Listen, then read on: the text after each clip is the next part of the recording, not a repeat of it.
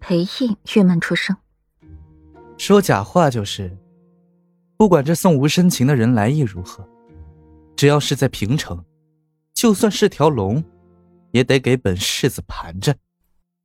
只是送这琴的人，来者不善否，自己还察觉不了，倒是令人觉得棘手。”裴毅一愣，随即大笑起来，豪气万千：“哈哈哈，好！”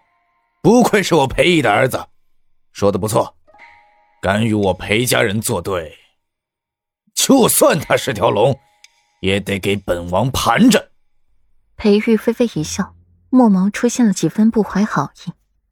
父王，儿子这是假话。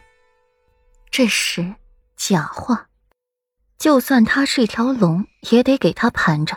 这一句话是假话，真话是。他拿沈家半点办法都没有。裴毅的眉间一抽，这混蛋的儿子就会气他老子。裴毅轻咳一声，随而说起了旁的事来。好了，这说完无生情的事儿，再说说那九公主，你怎么搞的？三心二意，水性杨花，吃着锅里的，瞧着碗里的，小子，够可以啊！你老子我当年都没敢这么狂，要是像你这样，他就不止睡书房这么简单了。哪像你啊，娶个媳妇儿那么好哄。若是裴玉知道自家父王的心声，软软好哄，那是太阳打西边出来了。软软好哄，那是因为自己先前在他那里交了底，所以才好哄。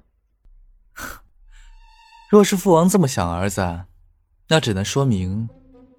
儿子这一点是随了父王，毕竟父王当年的风流事儿，也是平城的一大谈资。裴玉眸也不抬，轻飘飘的一句话，噎得裴毅心口都疼，半句话都说不出来。那你说，这九公主怎么一副怨妇的模样？瞧你啊，怨妇。如今父王的描述倒是愈发的生动形象了。裴玉想及此，不由微微一笑。父王，谈正事儿。几日后的赏梅节，父王可要去参加？赏梅节，这次赏梅节不同以往，非只宴请朝臣，而是又邀西岐和北魏二国人来赴宴。据说还会有一位贵客要给引荐于世。西岐来人依旧是长孙允，只是和去年不一样。是孤身一人前来的，北魏来人倒是不一样了，不只有轩辕太子，还有一个不受宠的六殿下也来了。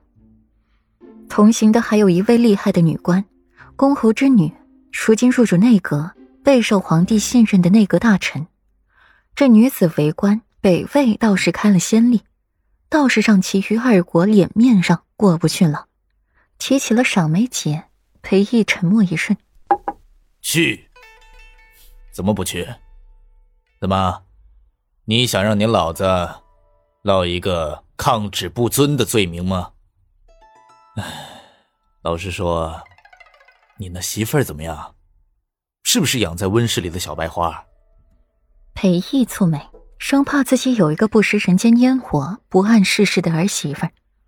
这不能帮自家儿子就算了，但也不能拖后腿啊！提起顾软。裴玉的眉眼柔软几分，父王，您往后收敛些，别一天到晚的净吓着您儿媳了。软软瞧着父王，就像是老鼠见着猫一样，怕得不得了。裴毅一噎，不满意裴玉的说辞，眉心一折：“臭小子，你说清楚，我什么时候吓到你媳妇儿了？再有媳妇儿，能有老子重要？”裴毅说完，去看裴玉的眼睛，清楚的理解他眼中的含义，最后尴尬的躲开了他的目光。臭小子，重色轻爹，见色忘老子。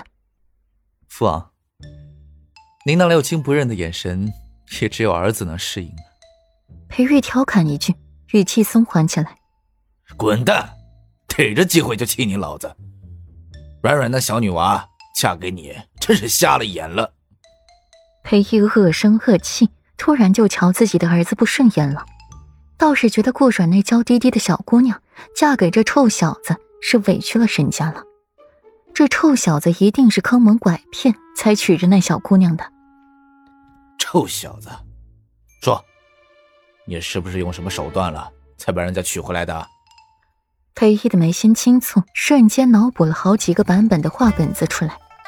自己儿子人面兽心，坑骗了人家小姑娘，把人家给娶回来的；或者自家儿子强取豪夺，剃头担子一头热，把人家给强娶回来；还有自家儿子贪图美色，看中人家的样貌，一时色迷心窍，娶人家回来。